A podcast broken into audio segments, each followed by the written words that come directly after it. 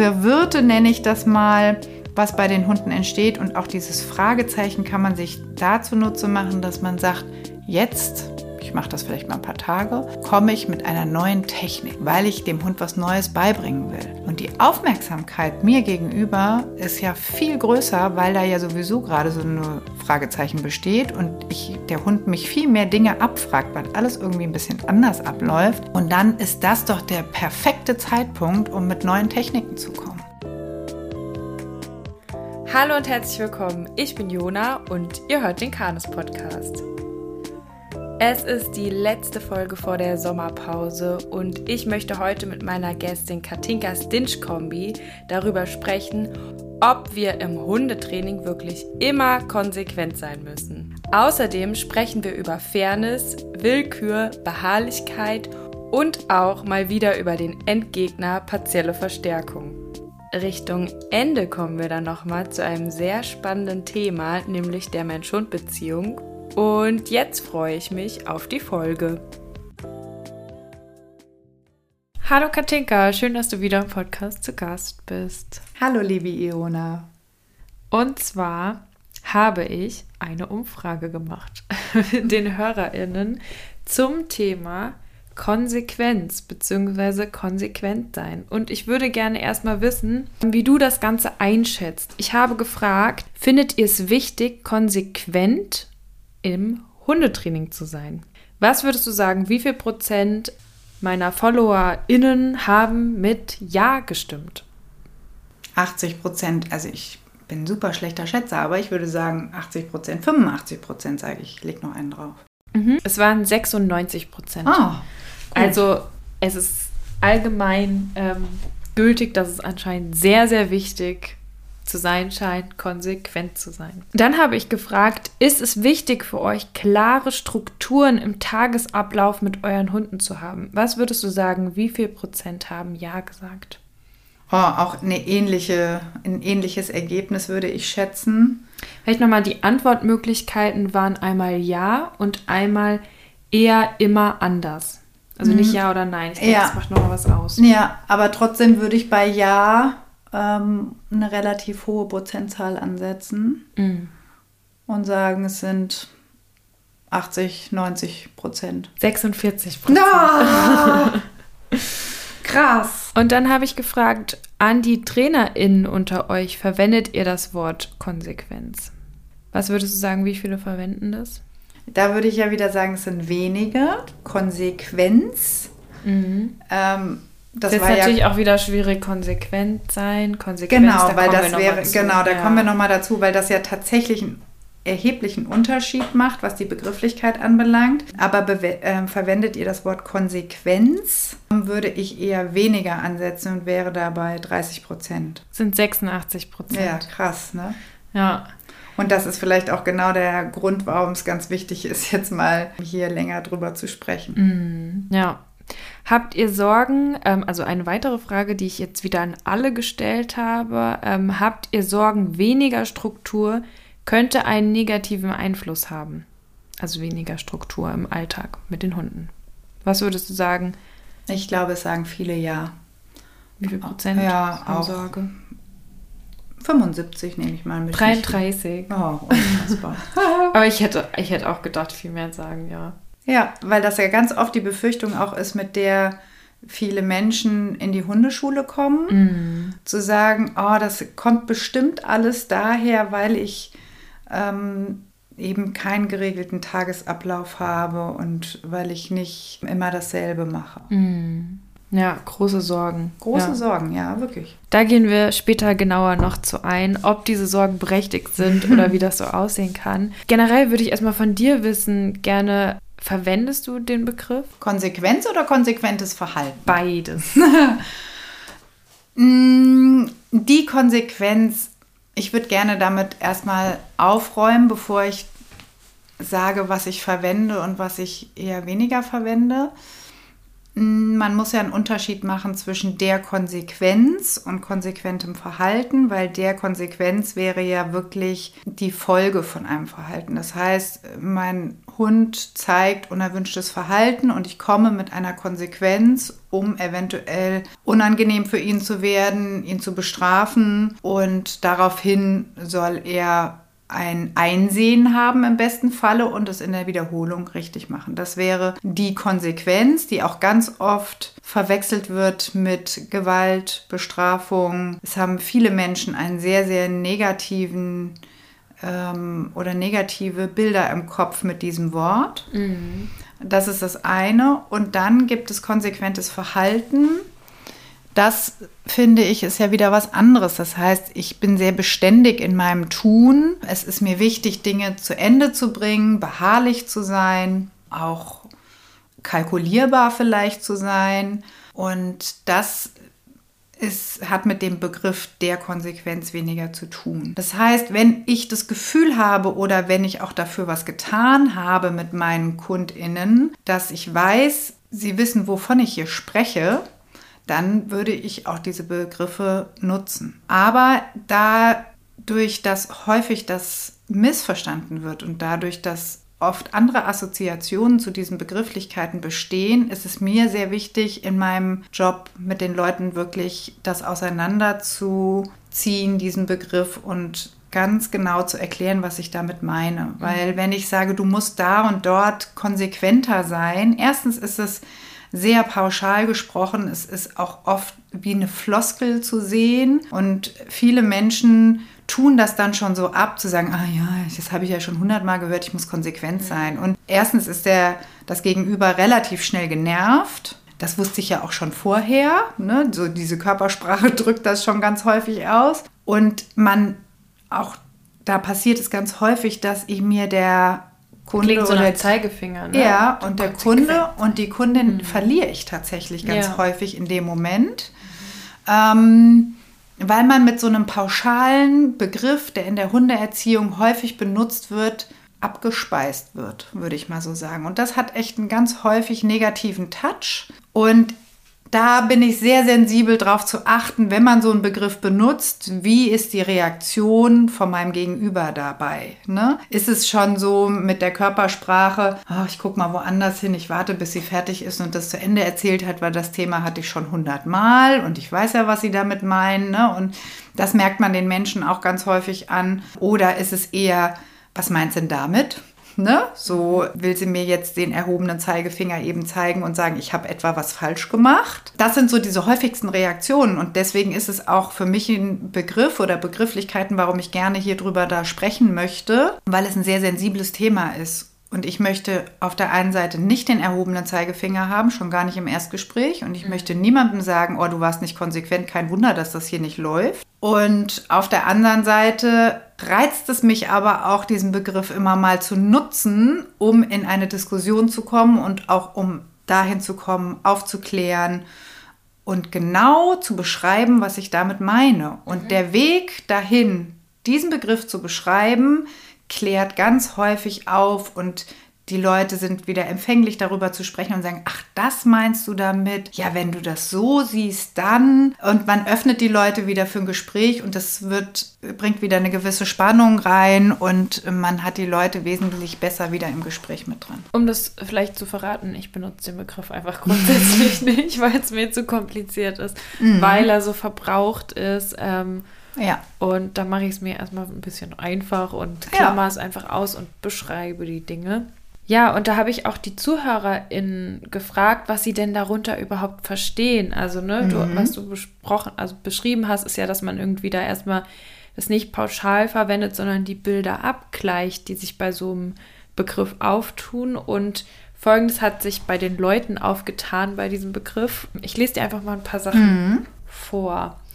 Also als Wörter kamen ganz, ganz häufig eigentlich dieselben Begriffe. Und zwar einmal Verlässlichkeit, mhm. Beharrlichkeit, Richtig. berechenbar, kam auch ganz oft, dass man berechenbar ja. für den Hund ist, Verbindlichkeit, Beständigkeit und damit im Zusammenhang kamen auch relativ häufig verschiedene Sätze mit dem Wort fair.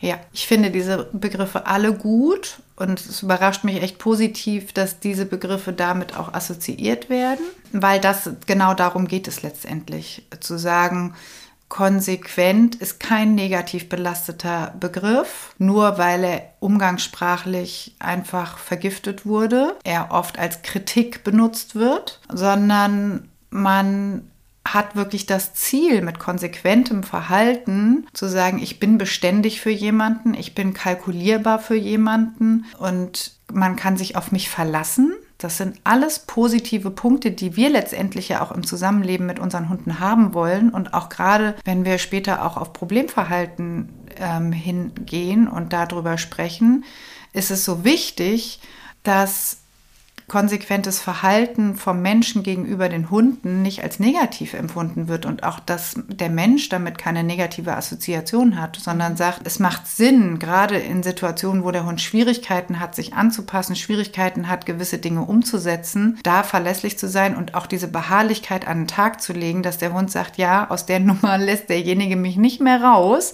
bis ich tatsächlich das Verhalten an den Tag gelegt habe, was erwünscht ist. Und das ist wirklich wichtig, um auch erfolgreich und nachhaltig gewisse Dinge sich zu erarbeiten. Hast du da ein Beispiel? Naja, der Klassiker ist der Rückruf. Ne?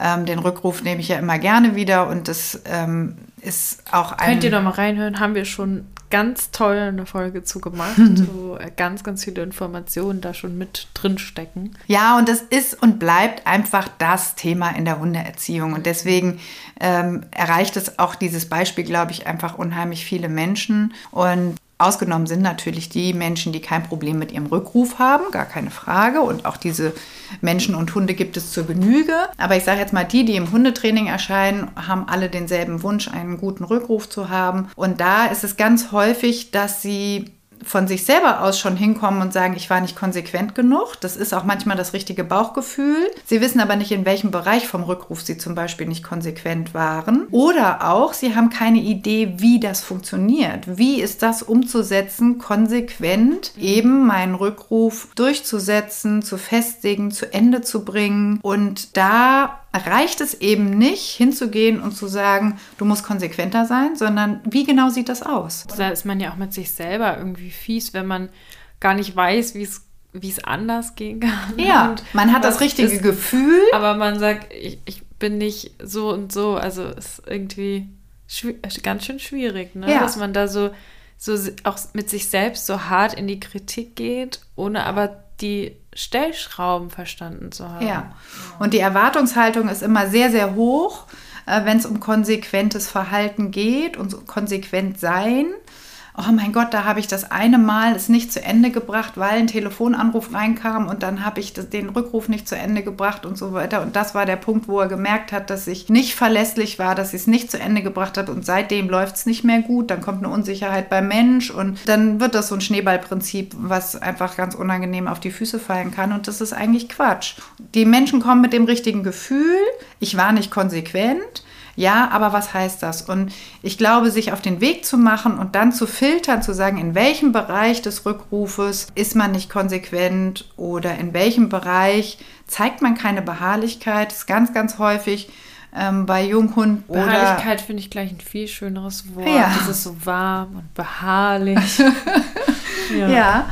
und Beharrlichkeit ist auch, äh, finde ich, ein sehr schönes Synonym dafür. Mhm. Ähm, und öffnet da auch noch mal mehr Verständnis, weil diese Beharrlichkeit gerade beim Rückruf ist eben so immens wichtig, auch wenn ich rufe und der Hund kommt nicht gleich, nicht aufzugeben, sondern zu sagen, ich bleibe in irgendeiner Form dran und ich werde das zu Ende bringen, dass ich diesen Hund zu mir bekomme und dass ich den anleihen kann und nach Hause gehen kann. Mhm.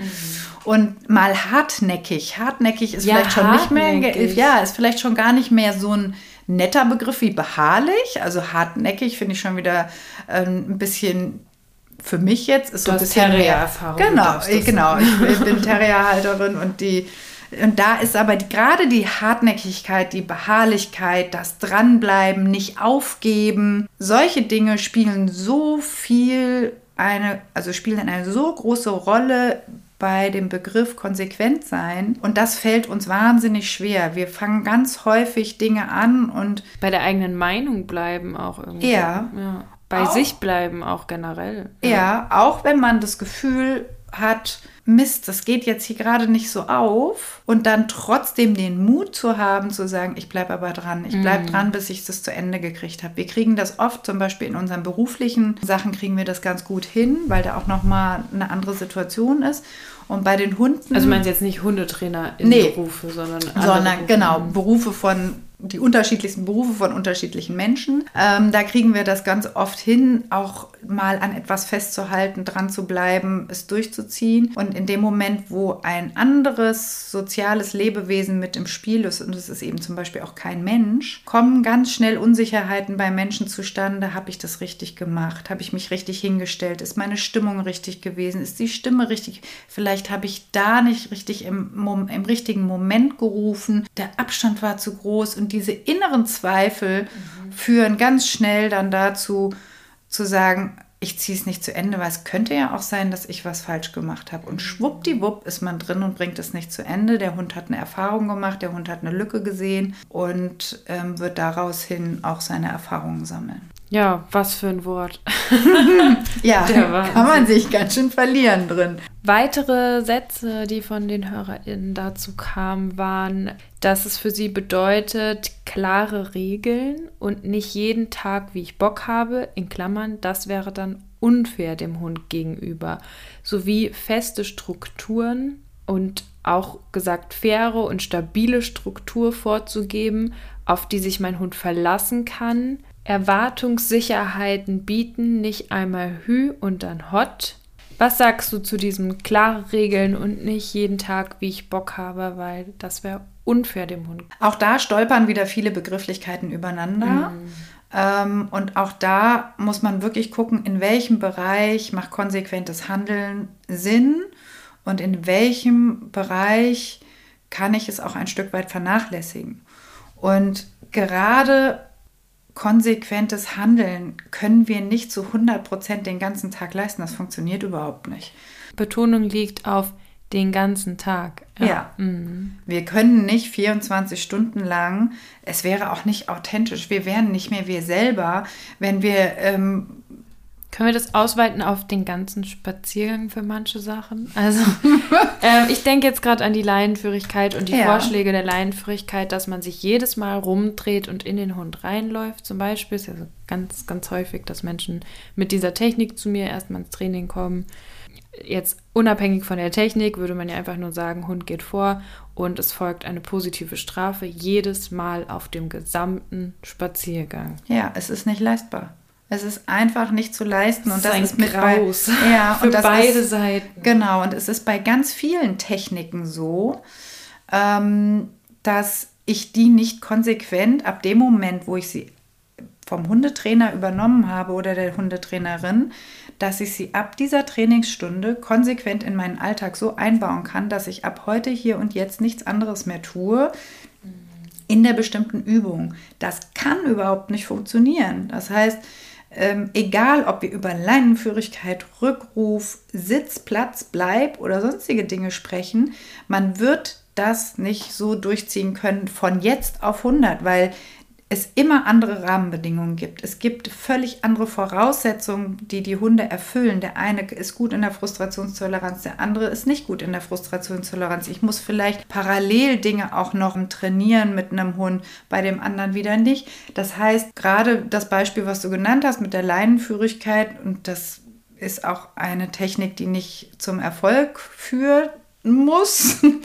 Es gibt die Hunde, wo die Wirkung so ja. groß ist, dass es das mag sein. Dass also da ist auch die Frage von Erfolg. Ne? Genau. Ne? Also wenn der Hund. Äh, diese Technik hätte ja auch kein, keine Daseinsberechtigung, wenn sie nicht funktionieren würde. Sie machen ja tatsächlich auch viele und probieren sie aus, aber es gibt eben auch sehr, sehr viele, wo es überhaupt nicht funktioniert und vor allen Dingen. Und das Ergebnis kann man hinterfragen. Ja, das Ergebnis, es müsste zumindest so sein, dass relativ schnell eine positive Entwicklung zu verzeichnen ist, wenn ich das tue. Das heißt, jedes Mal, wenn der Hund an äh, mich überholt und an mir vorbeiläuft und ich drehe mich in den Hund rein und das wiederhole ich in drei, vier Situationen in der, an der Leinenführigkeit, dann müsste es relativ schnell zu einem Erfolg kommen. Mhm. Und daran kann ich ja schon mal abschätzen, ob das funktioniert oder nicht. Aber ich kann doch nicht immer wenn der Hund an mir vorbeiläuft, ihm das Versprechen in Anführungszeichen geben, dass ich konsequent mich in ihn reindrehe und ihn vielleicht auch noch ein Stück wegdränge, weil ich werde ja auch irgendwann mal auf einem Spaziergang sein, wo ich über einen Zebrastreifen gehe. Zum Beispiel. Da hört schon auf eine Treppe runtergeht, dann will man die Treppe auch nicht wieder raufgehen, dann sagt man, ach, das lasse ich eben, dann gehen wir schnell die Treppe runter und warten, bis es unten ist, weil ich möchte nicht nochmal reinlaufen, nochmal ein bisschen Treppe hoch und dann wieder runter. Oder wie sieht das aus, ne, auf dem Zebrastreifen, wenn ich auf dem Zebrastreifen, wo die drei Autos park, äh, warten und mich rüberlassen, dann in meinen Hund reinrenne und dann vielleicht nochmal zurücklaufen muss, nochmal hinlaufen, um es nochmal zu probieren. Was habe ich da auch für eine Außenwirkung? Das heißt, es wird ganz, ganz viele Bereiche geben, wo ich das nicht leisten kann und in dem Moment wäre ich ja inkonsequent. Der Hund hat Erfolg und dieser Erfolg, da wären wir wieder bei einer partiellen Verstärkung, wird den Hund weiter motivieren, das unerwünschte Verhalten zu zeigen. Das also heißt, es gibt einfach Bereiche, wo ich. Partielle Verstärkung haben wir schon in anderen Folgen angesprochen, wollen wir jetzt nicht nochmal ins Detail gehen. Aber kurz gesagt, ist es für den Hund selbst belohnt, wenn er ab und zu zum Erfolg kommt ja. und das zerschießt euch dann die Geschichte unter. Umständen. Und deswegen ist es nicht möglich, konsequentes Verhalten in jeder Übung ähm, zu bringen, sondern ich muss es immer anpassen an den Hund, an den Mensch, an die Rahmenbedingungen, an das Können, was kann der Hund überhaupt schon. Und ich muss einen strukturierten Aufbau haben, dass ich auch in die eigentlichen problematischen Situationen mich ranarbeite und nicht von jetzt auf gleich eine Technik auf alles überwälze. Da wäre Das heißt, das ist jetzt so im Nebensatz die gute Nachricht. Ja. ne, das ist, dass man trotzdem ganz doll 100% in manchen Situationen leisten kann, wenn man sich den Rahmen so schafft. Und da wollen wir auch gar nicht genauer drauf eingehen. Aber da ist ganz, ganz viel möglich. Ja, total. Und ähm, das wäre mir auch wichtig, dass man wirklich schaut, wo macht konsequentes Verhalten Sinn und wo macht Beharrlichkeit Sinn und wo macht ähm, nicht aufgeben Sinn. Und da muss man sich aber nicht spontan entscheiden und es über alle Situationen drüber stülpen, sondern genau zu schauen, wo macht konsequentes Handeln eben Sinn. Wann macht Konsequenz denn Sinn? Prinzipiell erstmal, wenn es problematisches Verhalten gibt.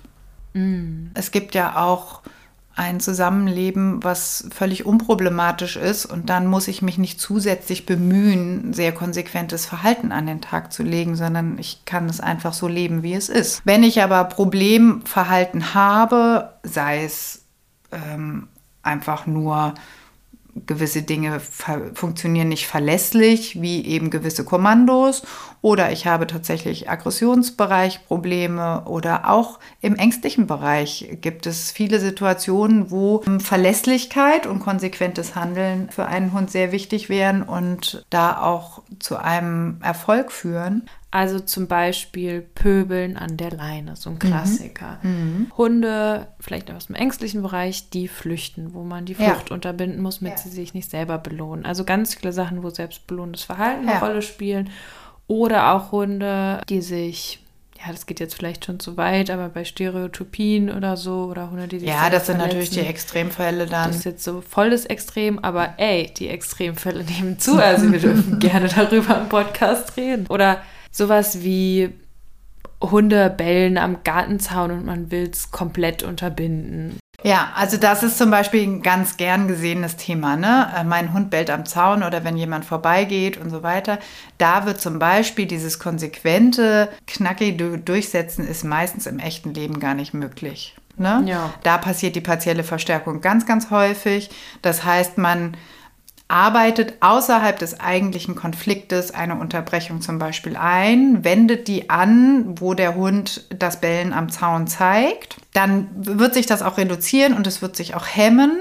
Dann kommt es aber in Situationen, wo zum Beispiel ich hatte das gerade vor einer Woche, wo die Besitzerin dann sagte, das klappt gut, wenn ich im Erdgeschoss bin, wenn ich mit dem Hund zusammen im Garten bin da habe ich die, habe ich wirklich in dem Moment, wo sie anfängt zu bellen, ähm, mein, mein, ähm, meine Unterbrechung ähm, benutzt. Und das Bellen hat aufgehört und sie hat auch gar nicht mehr angefangen zu bellen. Die hat auch zum Beispiel so einen schönen Liegeplatz am Fenster gehabt und wenn da draußen jemand spazieren gegangen ist, hat sie da am Fenster schon gebellt. Das heißt, das haben wir uns als erstes Thema genommen, zu sagen, erstmal nur diese Geschichte im Haus, am Fenster, wenn jemand vorbeiläuft. Wenn das weg ist, hat man ja schon eine Hemmung mit dem Bellen, wenn sie anschlägt. Und dann wäre der nächste Schritt zu sagen, wir gehen in den Bereich des Gartens oder Haustür und dann bearbeitet man diesen Schritt, ist in diesem Bereich auch sehr konsequent, bis das funktioniert und dann Beharrlich, nehme ich mir genau stur. beharrlich, stur und hartnäckig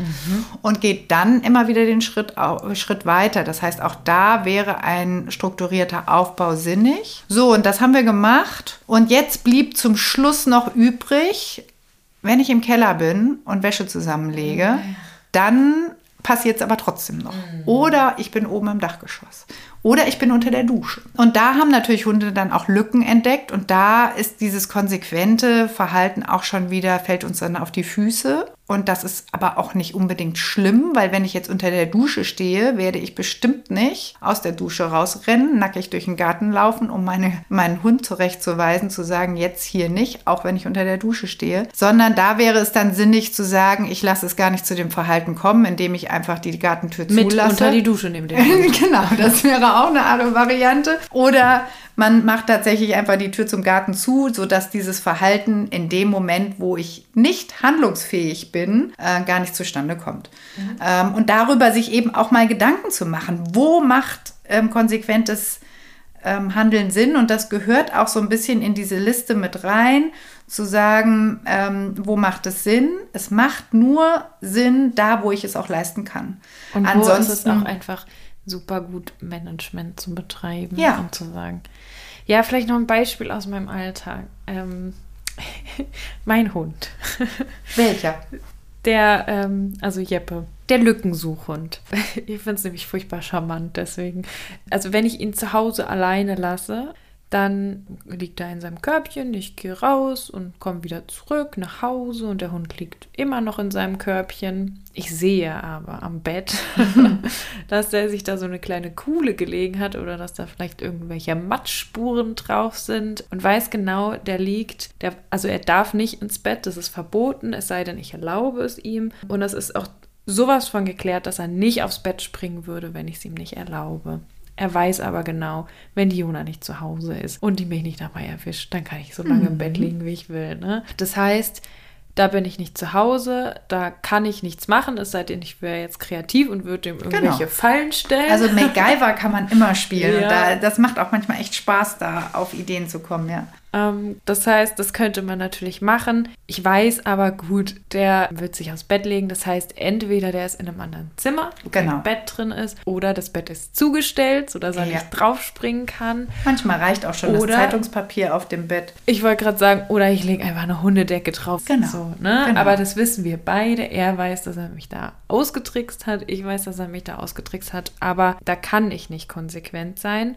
Und deswegen muss ich nicht böse auf mich sein, weil er Nein, es und, da, geschafft hat. und, und du findest es ja eigentlich auch ganz süß. Ja, ich finde es furchtbar niedlich. Ja, er- genau. Er und genau das ist ja auch das Kopf Menschliche. abgelegt. Ich komme Ja. in den Raum, der Kopf ist abgelegt, ich fühle das Bett und es ist noch warm. Der Ja. Wahnsinn, oder? Ja, und irgendwie, das ist doch auch ein schönes Gefühl, das kann man auch so stehen lassen. Und mein Gott, ähm, also das Man darf auch ich, Geheimnisse haben. Ja, und ich, ich finde das auch ganz süß. Also meine Kinder gucken auch mal heimlich Fernsehen, wenn ich nicht zu Hause bin und ich weiß es trotzdem und würde auch nicht nach Hause kommen und den mega stunk machen, sondern sage ja, ich würde es wahrscheinlich noch nicht mal erwähnen, sondern nur diese Informationen auch in meinem Kopf speichern. Und da geht es dann drum, ähm, auch mal zwei Augen zuzudrücken, wenn es sich um so harmloses äh, Verhalten auch dreht. Wo konsequentes Verhalten auch Sinn macht, ist zu Beginn einer Mensch-Hund-Beziehung. Das heißt, ob der Welpe jetzt da ist oder der Second-Hand-Hund, das ist völlig wurscht. Es gibt einen neuen Hund und es ist immer sehr schlau, sich vorher mit seinen Mitmenschen, die zusammen in dem Haushalt leben, sich mal zusammenzusetzen und zum Beispiel festzulegen, was will man, was will man nicht.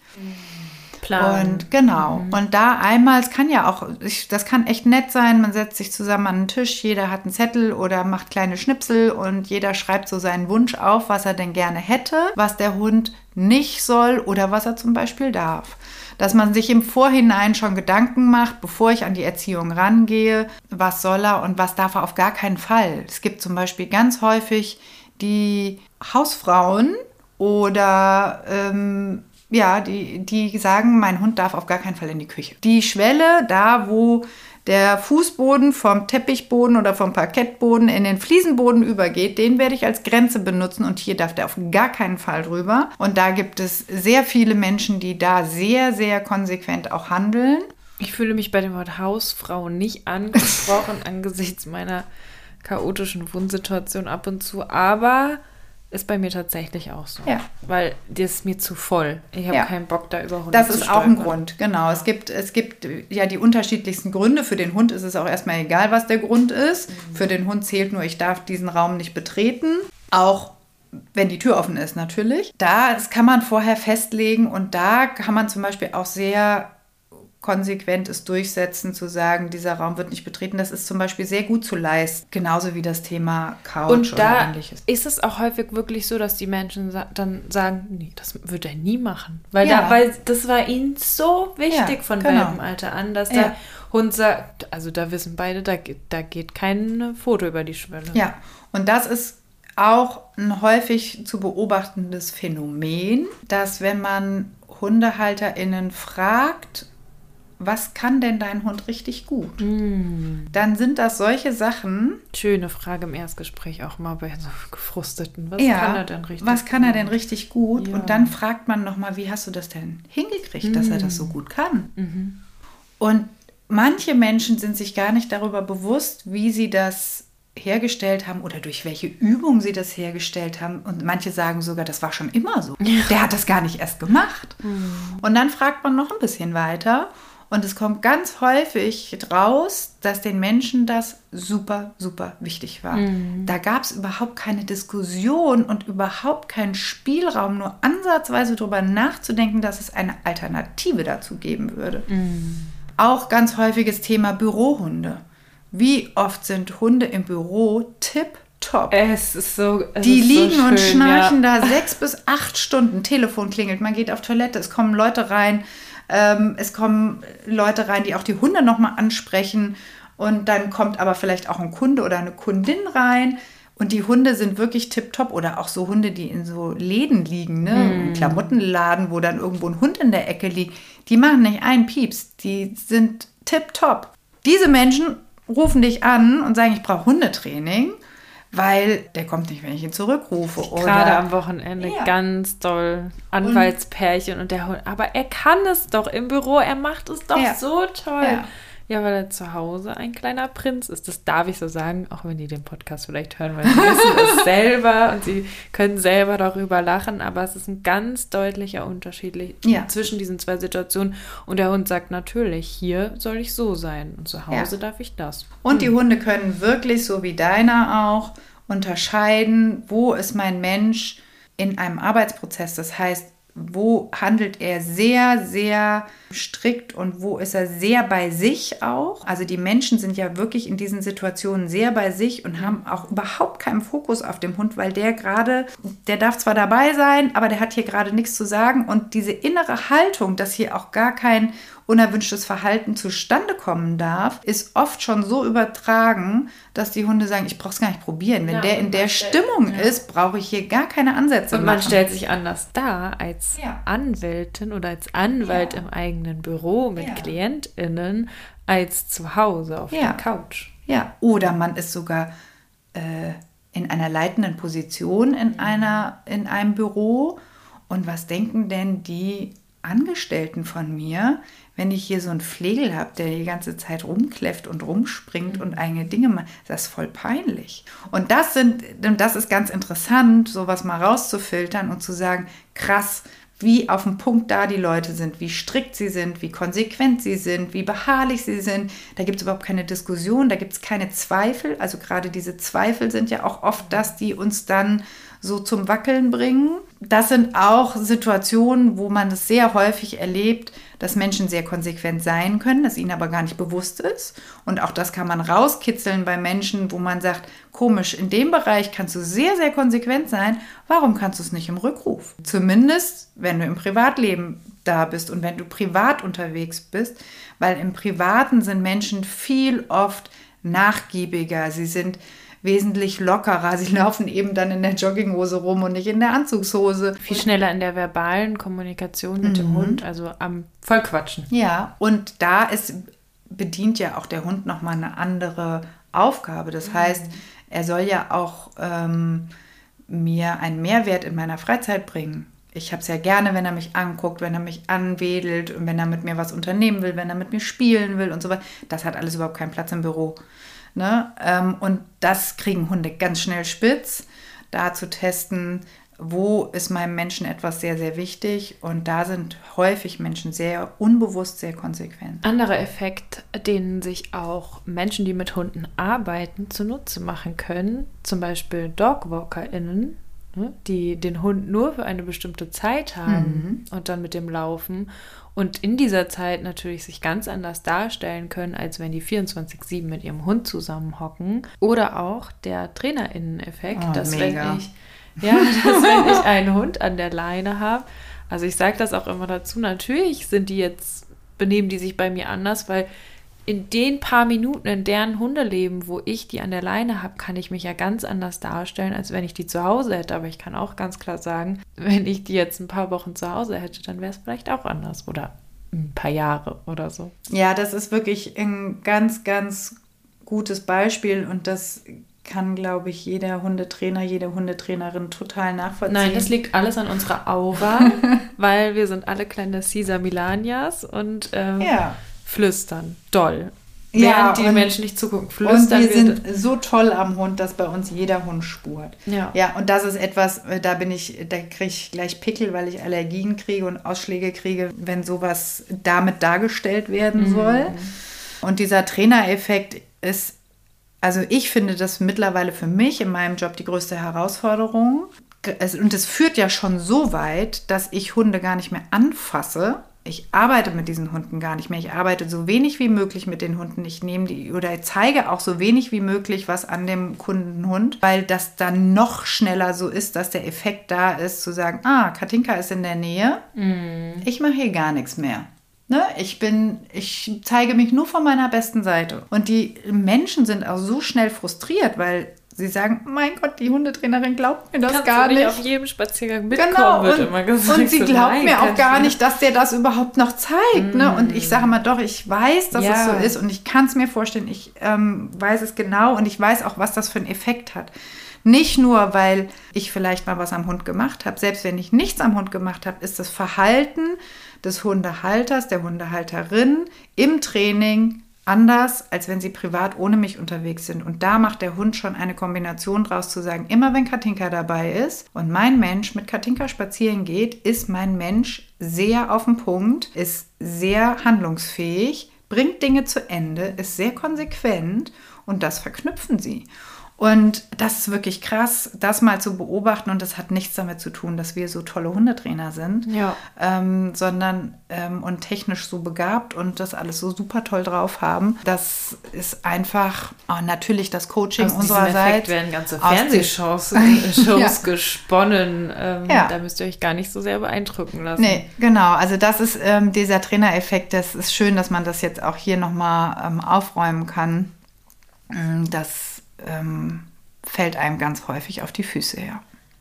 Na, wir machen das in der Hundeschule tatsächlich so, dass wir dann häufig die Hunde mal weitergeben. Also ich und Noreen tauschen dann mal ja. Hunde und so. Ähm, aber dann natürlich auch die Orte durchtauschen, weil die Ortsverknüpfung ist halt auch total da. Oder allein diese Gruppensituation. Dann muss man vielleicht doch noch mal im Einzeltraining mehr gucken. Ähm, ja, oder einen Zoom-Termin ausmachen und Videos schicken oder mhm. mit äh, Handy, Videotelefonie mit 100 Metern hinterherlaufen. Also wir haben ja, ich habe auch schon auf Hochsitzen gesessen Hochsitzen. und habe oder im Auto irgendwo gesessen und Ja, habe ja, dann per Auto. Handy Mhm. und per Knopf im Ohr ähm, Kundinnen gecoacht ja. und habe zugeguckt. Und ich hatte einen ganz speziellen Fall, das ist schon viele Jahre her. Da ging es auch um Jagdverhalten und um einen Hund, der ähm, beim Rückruf echt gewisse Lücken sehr genutzt hat. Und in dem Moment, wo ich da war, war der Ast rein, es war tipptopp. Der ist auch nicht jagen gegangen. Es war ein Flat-Coated Retriever, der tatsächlich sehr extrem auch gejagt hat. Krass, ja. Und der hatte das richtig drauf, ne? wenn ich in der Nähe war, wenn ich nur mit spazieren ging. Und damals hatte ich noch keine Kolleginnen in meinem Team, da war ich noch Einzelkämpferin. Und da habe ich diese Geschichte gemacht, zu sagen, du gehst deinen normalen Weg mit deinem Hund. Ich werde an Platz XY sein, wo ich weiß, ich habe einen guten Einblick und dann ähm, wird es eine Situation geben, wo du zurückrufst, wo du weißt, das ist an der und der Stelle, wo das letzte Mal der Hase hochgegangen ist oder wie auch immer, ähm, wo es schwierig sein wird. Das hatten wir alles geplant und gemacht und getan. Es kam zu diesem Treffen und sie kam um die Ecke, also sie ist so einen leichten Weg hochgegangen mit ihrem Hund und der war wirklich so von der ganzen Körpersprache schon viel wacher als so, wie ich ihn kannte, wenn er im Hundetraining war und so, ja, was ist denn hier los? Und ne, ne, ne, ne, ne. Und da habe ich schon gedacht, oh super, das läuft richtig gut. Und er kam dann noch ein bisschen näher und dann hat der Witterung aufgenommen und hat mein Auto da stehen sehen. Nein. Also es war relativ weit weggestellt, aber er hat mein Auto gesehen, hat Witterung aufgenommen und du hast in dem Moment, wo der gewittert hat, hast du an dem ganzen Körper gesehen, wie der eingefallen ist und gesagt hat, okay, sie ist in der Nähe, ich mache hier gar nichts mehr, ihr könnt es knicken. Genau. Das war wirklich krass. Also das war einer der krassesten Tricktäter, den ich so hatte. Da haben wir auch tatsächlich einen Trainerwechsel gemacht, was dann auch nochmal ganz sinnig war und was auch gut geklappt hat. Die musste dann leider echt ein bisschen weiter fahren, aber das, der war echt ähm, krass. So weit kann es dann schon führen, ja. Hunde sind einfach zu krass für uns manchmal. Außerdem habe ich die ZuhörerInnen noch gefragt, was genau versteht ihr unter fair mit dem Hund sein? Geantwortet wurde zum Beispiel, die Bedürfnisse meines Hundes weder ständig über noch hinter meine eigenen stellen, dem Hund nichts abzuverlangen, was er nicht leisten kann, so oder so Vollkommen ähnlich, richtig. wurde das sehr, sehr, ja, sehr, sehr häufig formuliert. Hm, schön. Mhm. Verhältnismäßig sein in seinem Tun, Transparenz für den Hund, dem Hund gegenüber klar sein, nicht heute A, morgen B, angemessene Kommunikation, fair sein bedeutet gleich konsequent, wurde auch häufiger gesagt, Herr über seine Emotionen sein. Ich möchte ergänzen, Frau über seine Emotionen kann man dann auch, wahrscheinlich auch sein. Die Welt zeigen, die Spielregeln erklären, Hilfestellungen geben. Immer die gleiche Reaktion auf ein Handeln und vorhersehbar zu bleiben. Das Gegenteil ist willkürlich. Boah. Wo möchtest du ansetzen? ja, wir können uns ja auch einen Also, ich Punkt fühle, raussuchen. ja, und äh, wenn ich das so höre, werden meine Schultern schwer und ich fühle mich echt unter Druck gesetzt, Mm. was ich alles abarbeiten muss und leisten muss. Mann, Mann, Mann, ganz schöne Ähm, Aufgabe, so eine Hundehalterin zu sein. ne? Ja, ich finde, das ist wirklich viel Holz, was so abverlangt wird. Und da wäre ja die Frage auch zu sortieren. Fairness am Hund. Ja, ich gebe all denjenigen recht, die mit Fairness am Hund verstehen, dass der Hund eine Verlässlichkeit bei mir erkennen soll.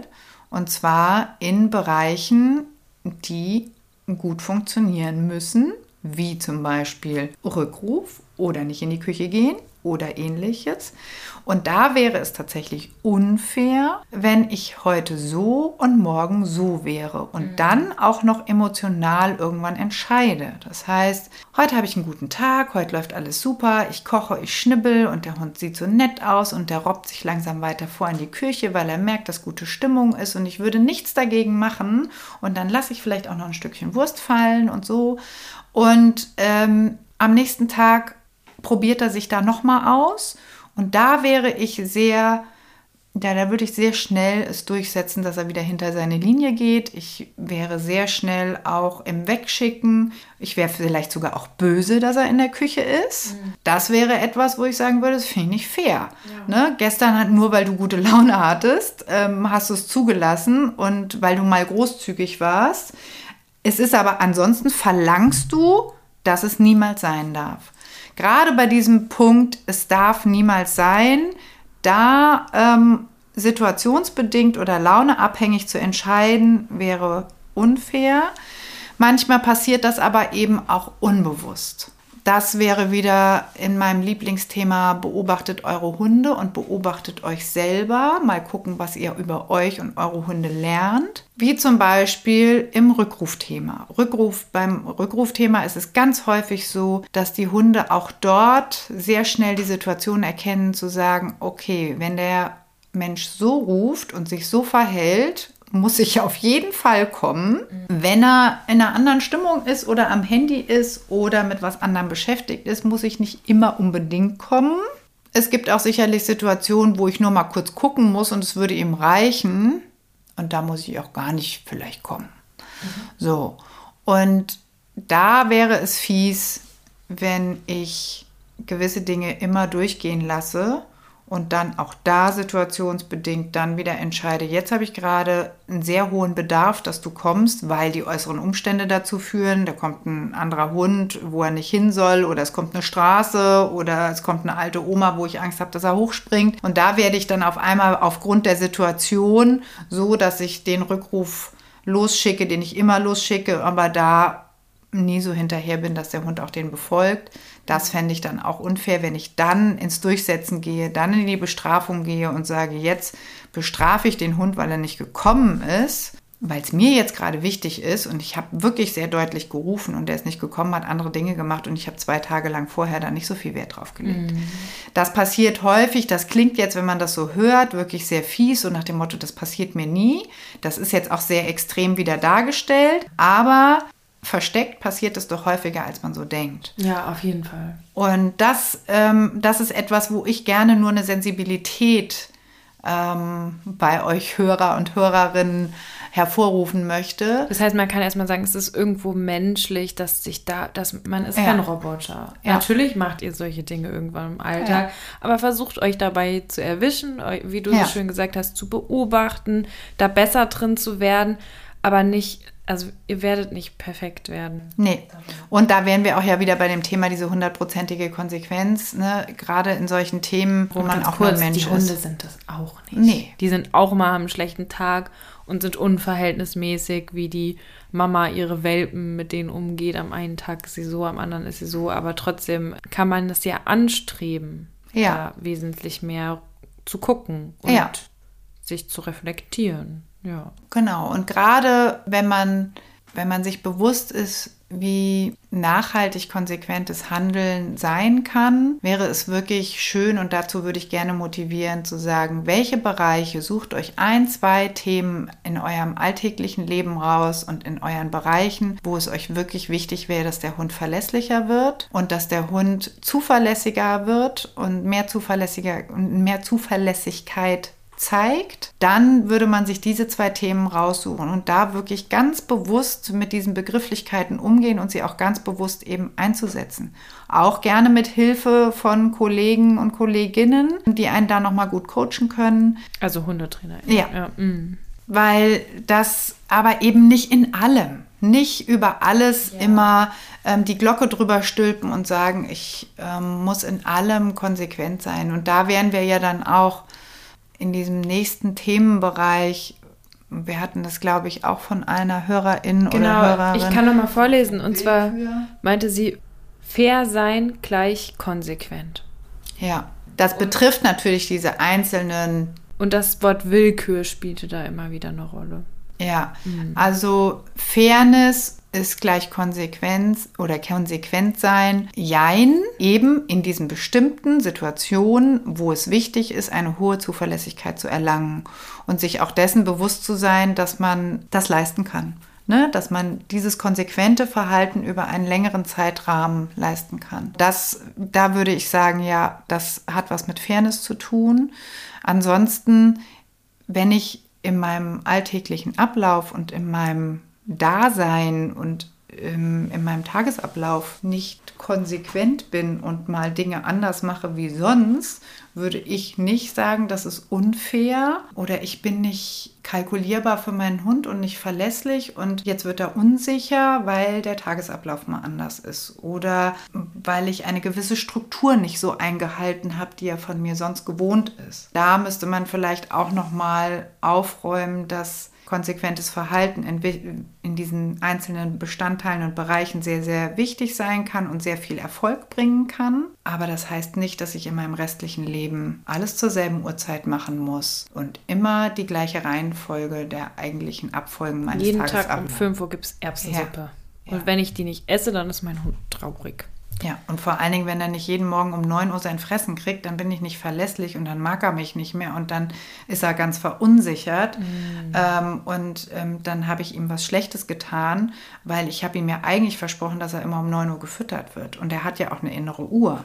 Nein, es ist alles nicht schlimm und deswegen geht eine Beziehung nicht den Bach runter, weil ich mal nicht zu verlässlichen Zeiten gefüttert habe. Nicht nur das, es geht nicht nur nicht den Bach runter. Das ja, das kann man natürlich weiterspinnen. Das kann man noch sehr weit spinnen, ja. Und ähm, ja, es, worauf wir hier so ein bisschen anspielen, ist, dass ich auch einen absoluten Mehrwert darin erreichen kann, wenn ich genau diese Rituale, die meinen Tag mit meinem Hund ausmachen, mal breche und eben mal Dinge anders gestalte, das heißt Abläufe anders gestalte oder auch mal gewisse Rituale weglasse. Das heißt, gewisse Dinge, die ich immer mache und Rituale sind nicht unbedingt immer nur, er muss Sitz machen, bevor ich den Hundefutternapf runterstelle und warten, bis ich ihn freigebe oder er muss Sitz machen, während ich die Tür aufmache und ich gehe als erster zur Tür raus. Diese Rituale meine ich gar nicht,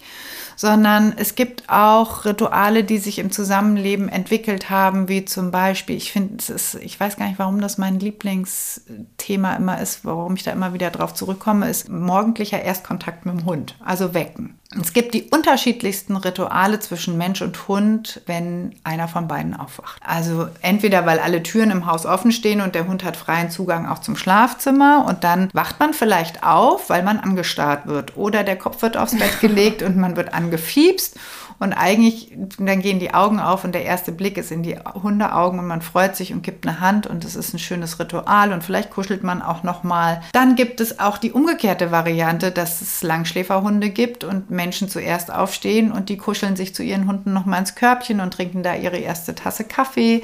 Oder holen die Hunde morgens immer ins Bett, die nachts genau. nicht ins Bett durften. Es gibt ja auch Hunde, die schlafen in einem anderen Zimmer. Auch da ist es ganz häufig so, dass es ritualisiert ist. Der Mensch steht auf und das Erste, was er macht, ist, weil Bewegung ins Haus kommt und man immer das Gefühl hat, wenn Bewegung im Haus ist, muss mein Hund auch gleich Pipi machen. Dann gehe ich runter und lasse den Hund raus in den Garten zum ersten Mal Pipi machen, bevor ich mich anziehe, mich wasche, mich um mich selber kümmere. Und das sind da kann, kann man auch hunderttausend Beispiele anbringen und nicht nur was das Wecken anbelangt, sondern auch was das Fertigmachen von Futter anbelangt, Fertigmachen zum Spazierengehen anbelangt, lauter. Also es gibt tausend etliche Rituale, die sich eben eingespielt haben zwischen Allein Mensch und Hund. schon so Details wie, wie streichelt ihr euren Hund? Ja. So, guck mal, bis morgen als Hausaufgabe, wie streichelt ihr euren Hund? Ich würde ja, oder wann? Wann streichel ich meinen ja, Hund? Finde ich viel also spannender. Also alleine, dass man ich weiß genau, wie ich meine Hunde streichel. Und wenn ich jetzt mal hingehen würde und die andersrum streicheln würde, ja. ich glaube, mein Hund würde sagen, Hä? Was ist los? Mhm. Was machst Warum du da? nicht die Öchen zuerst? Das kann doch nicht angehen. Genau. Und so ist es eben, wenn man dann Veränderungen zum Beispiel, wenn ich jetzt dabei bleibe, ähm, beim Aufwachen morgens, ähm, bei solchen Ritualen, wenn man einfach es mal anders macht. Und das heißt nicht unbedingt, dass das schlechter werden sollte für alle Beteiligten, sondern auch weiß ich nicht, die Hunde, die eben morgens nicht zum Kuscheln ins Bett dürften, die hole ich mir jetzt mal zum Kuscheln ins Bett und der Hund ist ganz verdutzt und sagt, huch, was macht sie denn jetzt? Ich, ich fühle mich auch unwohl hier im Bett, ich will eigentlich gar nicht hier sein und als Mensch sagt man, ich hätte dich aber ganz gerne hier und ich möchte das jetzt auch mit dir nutzen. Und dann kommt tatsächlich bei Hunden ein Zustand, dass sie mal verwirrt sind. Und dass sie wirklich so ein großes Fragezeichen über dem Kopf haben und sagen, was ist denn mit der heute los oder mit dem? Es ist irgendwie heute anders als sonst. Und das muss halt nicht schlimm sein. Nein, es ist, es halt, ist überhaupt nicht schlimm. Wenn ihr in den Urlaub fahrt und neue Eindrücke habt, weil ihr auf einen anderen Kontinent kommt, dann durchbrecht ihr auch eure Routine. Deswegen wollen Leute in den Urlaub fahren und neue Eindrücke gewinnen. Und ja. ähm, dort sehen sie neue Eindrücke, sind total vielleicht erstmal überfordert, müssen ganz anders Sachen verarbeiten und hat sich nochmal ganz neu kennengelernt. Ja, und was ich ähm, schön finde, ist, man hat es ja auch häufig, wenn man selber in neue Situationen kommt, wenn du das ansprichst mit dem Urlaub, dass man erstmal nervös ist. Zu sagen, wie läuft das hier eigentlich ab? Mhm. Wo bekomme ich meinen Kaffee morgens her? Mhm. Ähm, wann würde denn der Zug fahren, damit ich da und da hinkomme? Und man hat so eine ganz andere Anspannung als bei Dingen, die so völlig gewohnt ablaufen. Und dann ist man aber auch sehr sensibel für Neues und, und neue Dinge auch aufzunehmen. Und das ist der Effekt auch, den man sich sehr, sehr gut zunutze machen kann zu Hause, zu sagen, ich mache Dinge mal anders, ich bin mal nicht verlässlich, ich habe einen anderen Tagesablauf. Ich kümmere mich vielleicht auch mal mehr um mich selber und mal nicht um dich Wie als schön. allererstes. Ja, also nicht um den Hund, sondern. Genau, sondern dass man wirklich mal hingeht und sagt ganz bewusst, der Tag gehört mir. Ich tue mal so, als ob der Hund im Urlaub wäre. Und man spürt schon dieses Verdutztsein von dem Gegenüber. Und auch da würde man mal gucken, was daraus entsteht. Und das kann man sich zunutze machen, weil dieses Verwirrte, nenne ich das mal, was bei den Hunden entsteht. Und auch dieses Fragezeichen kann man sich dazu nutze machen, dass man sagt, jetzt ich mache das vielleicht mal ein paar Tage, komme ich mit einer neuen Technik, weil ich dem Hund was Neues beibringen will. Und die Aufmerksamkeit mir gegenüber ist ja viel größer, weil da ja sowieso gerade so eine Fragezeichen besteht und ich, der Hund mich viel mehr Dinge abfragt, weil alles irgendwie ein bisschen anders abläuft. Und dann ist das doch der perfekte Zeitpunkt, um mit neuen Techniken zu kommen. Und deswegen, um da nochmal drauf Urlaub. Ist schön. Ja. also manchmal ist es schön, mal aus einer Routine rausgeworfen, weil das Leben ist auch für Hunde manchmal ganz schön, ganz schön gleich, ganz schön langweilig. Ja. Und die wissen einfach, die sagen, wir wissen eigentlich schon viel besser, was du heute machst, als du selber. Als du selber, das stimmt. Ja. Und dann vielleicht mal mit anderen Dingen um die Ecke zu das kommen. Das hat ja auch irgendwie was mit Lebensqualität ja. zu tun. Belebt man das dass auch. Dass man nicht immer nur, also ne, Routinen können Halt geben im Leben, ja.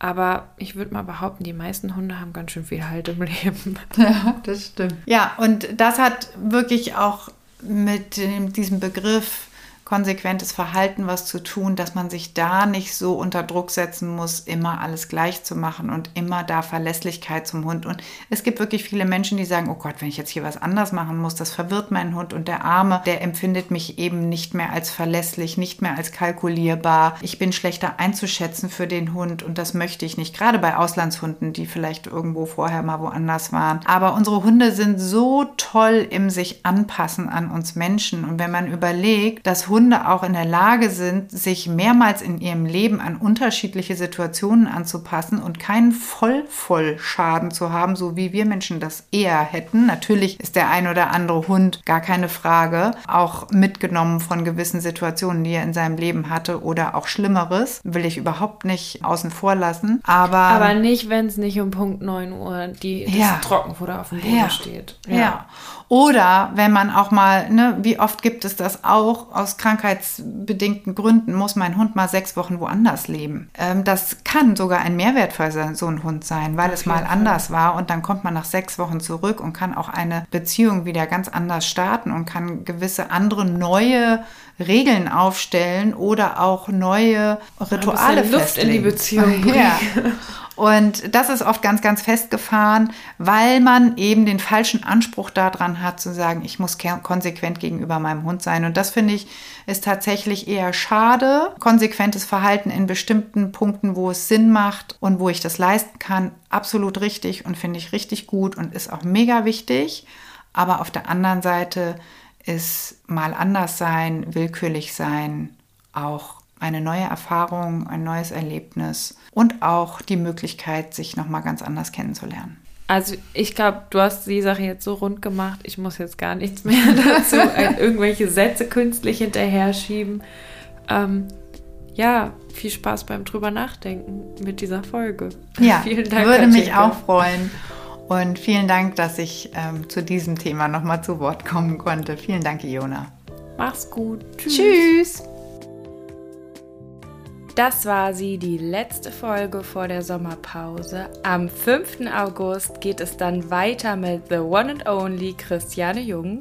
Ich freue mich sehr, wenn ihr uns Feedback hinterlasst auf Facebook unter Kanes, auf Instagram unter Kanes-Kynos und mich erreicht ihr auf dem Kanal Jona und die Hunde.